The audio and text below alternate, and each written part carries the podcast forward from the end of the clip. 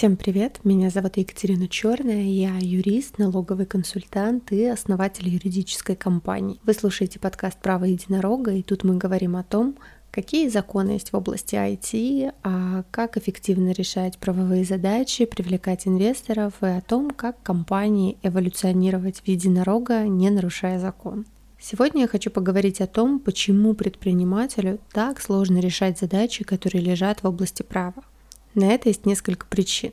Во-первых, законы в Российской Федерации пишутся юристами для юристов. Они не рассчитаны на широкую публику, и поэтому часто предпринимателю сложно понять, что от него хотят. Открою секрет, порой это сложно понять даже юристу. Именно поэтому существует фраза «два юриста, три мнения». Во-вторых, задача часто не рассматривается с разных аспектов и уводится в область юриспруденции самим предпринимателем или его сотрудниками. Приведу пример из моей реальной практики.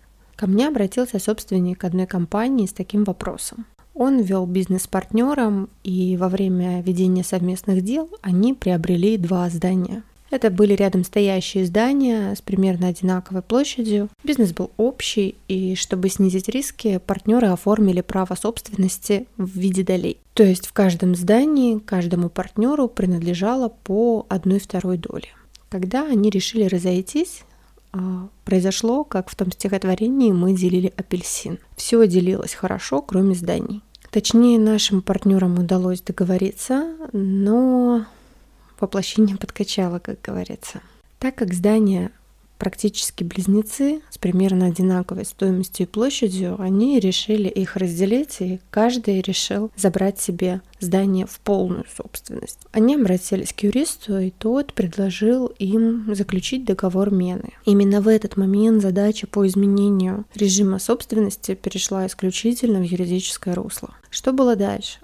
С юридической точки зрения Задача была решена хорошо. Были получены все необходимые согласия, составлен договор. Он был зарегистрирован в Росреестре. Предприниматели разошлись, довольные друг другом и юристом, который для них постарался.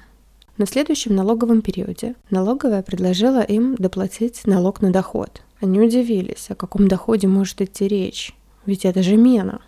То есть я что-то отдал, и взамен этого что-то взял. Но с точки зрения налогового законодательства – Доходом признается все полученное, в том числе по договору мены, вне зависимости от того, что взамен что-то было передано. А, собственно, с этим вопросом они к нам обратились, нам нечем было их порадовать, и они, расстроенные, ушли во своясь. Можно ли было поступить в данной ситуации иначе? Да, можно. Например, они могли провести рыночную оценку объектов. В договоре они указали кадастровую стоимость объекта. Она обычно выше рыночной, ну, процентов так на 20.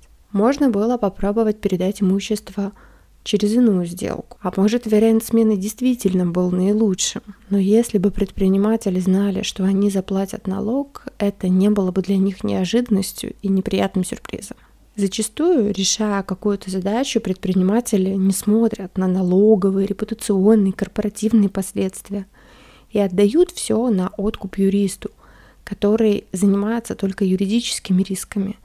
И то скажем так, не всегда отслеживает их в полной мере. Признайтесь, как часто юрист спрашивает вас о стоимости чистых активов компании, чтобы проверить, крупная у вас сделка или нет, и нужно ли ей одобрение. Я думаю, что это случается крайне редко.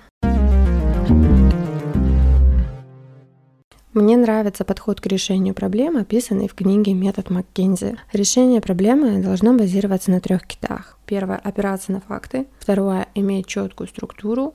Третье – основываться на выдвижении и анализе гипотез или вариантов. Для решения юридической задачи их можно переформулировать таким образом. Во-первых, нужно вырабатывать решения из действующего законодательства, но и учитывать законы ближайшего времени. Дело в том, что Госдума нередко принимает закон, который вступит в силу спустя полгода или налоговый период. Это нормальная практика.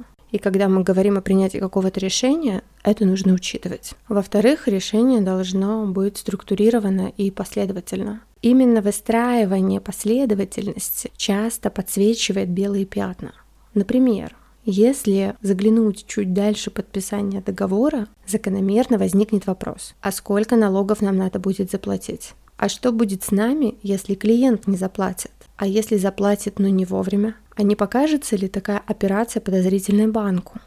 А налоговой. И когда вы отвечаете на эти вопросы, вы неизбежно дорабатываете договор, понимаете, какие пункты туда нужно включить, и что вам нужно проверить контрагента на добросовестность. В-третьих, э, следует по возможности рассматривать несколько вариантов решения задачи. Конечно, есть такие задачи, которые решаются линейно и последовательно в том порядке, в котором они описаны в законе или в подзаконном акте. Например, порядок аккредитации IT-компаний. Он установлен, утвержден, и наша задача соответствовать критериям и соблюдать процесс чтобы получить эту аккредитацию и не лишиться, собственно говоря, льгот. Но большая часть все-таки задачи, она находится в такой, знаете, договорной плоскости, в пространстве договоренностей, вариантов и всего такого прочего. Например, можно сотрудничать с партнером на условиях подряда, а можно на условиях совместной деятельности. Можно принять работника с испытательным сроком через стажировку, по срочному договору или сразу навсегда. Чем больше вариантов вы видите, тем выше вероятность принятия наилучшего решения. От себя я хочу добавить четвертый пункт. Нельзя спешить. Спешка очень свойственна российскому бизнесу. Очень часто на вопрос «какой срок?» Можно услышать ответ «вчера». Не надо так делать. Спешка, она все-таки хороша в ловле блох. В вопросах юридического толка это путь к созданию проблем и дальнейшему латанию дыр – а дальнейшее латание дыр обычно требует значительного и систематического финансирования. Учитывайте это, когда работаете с юристами. Итак, можно ли решить юридическую задачу в одиночку? Определенно в одиночку сам предприниматель или вместе с юристом может наметить такой путь решения составить карту решения своей задачи. Но зачастую, если задача сложная и ее решение лежит там в разных отраслях права, одному юристу будет с ней справиться довольно сложно, потому что юристы — это немногорукие шивы. Обыкновенно они имеют хорошие, глубокие, достаточные познания лишь в двух-трех отраслях права. Остальные достаточно поверхностно знают. И это нормально, потому что право с каждым годом усложняется. Госдума ежегодно принимает более 500 законов. А сколько это статей? Суды за год выносят невероятное количество решений. Они тоже складываются в правоприменительную практику. Один человек не может владеть всей этой информацией и не может дать ответы на все вопросы. Обычно над задачей, решение которой лежит в нескольких областях права, занимаются несколько узких специалистов. Главное, чтобы был тот, кто будет собирать все их умозаключения в какой-то один документ. И встает вопрос, кто этот человек. Это может быть сам предприниматель, его помощник, кто угодно. Но это не только наша проблема. В 2019 году корпорация Microsoft ввела у себя должность Legal Ops менеджера. На русском это что-то вроде менеджера юридических проектов. Задача такого человека раздробить юридическую задачу на более мелкие задачи и свести всех узких специалистов в компании, которые будут эту проблему решать. А кроме того, один из навыков такого менеджера — это умение переводить с юридического языка на общечеловеческий, чтобы улучшать понимание топ-менеджмента, какие последствия будут иметь те или иные решения. Сейчас э, в англосаксонской культуре LegalOps занимает крайне важное значение. Вслед за Microsoft такими менеджерами обзавелась каждая третья компания в США. Это сделали даже те, у кого юридическую помощь оказывал до этого один юрист. И теперь там два специалиста. Один юрист и LegalOps менеджер. По признаниям самих компаний, это положительно сказалось и на скорости, и на качестве производимых ими юридических операций. На Востоке говорят, одна рука не хлопает.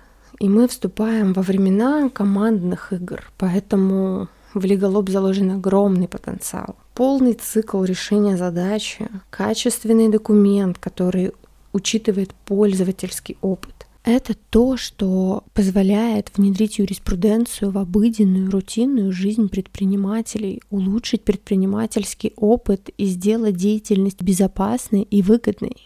Ведь ради этого все и затевалось. На этом я буду заканчивать первый выпуск. Надеюсь, подкаст был для вас полезен и поможет решить правовые задачи более эффективно. Если вы хотите поделиться обратной связью, заходите в мой телеграм-канал «Право единорога». Там вы можете не только высказать свое мнение и задать интересующий вас вопрос, но и скачать полезные документы, гайды и чек-листы. И знаете, на этом корабле нет пассажиров. Мы все экипаж. Услышимся в следующем выпуске. Пока.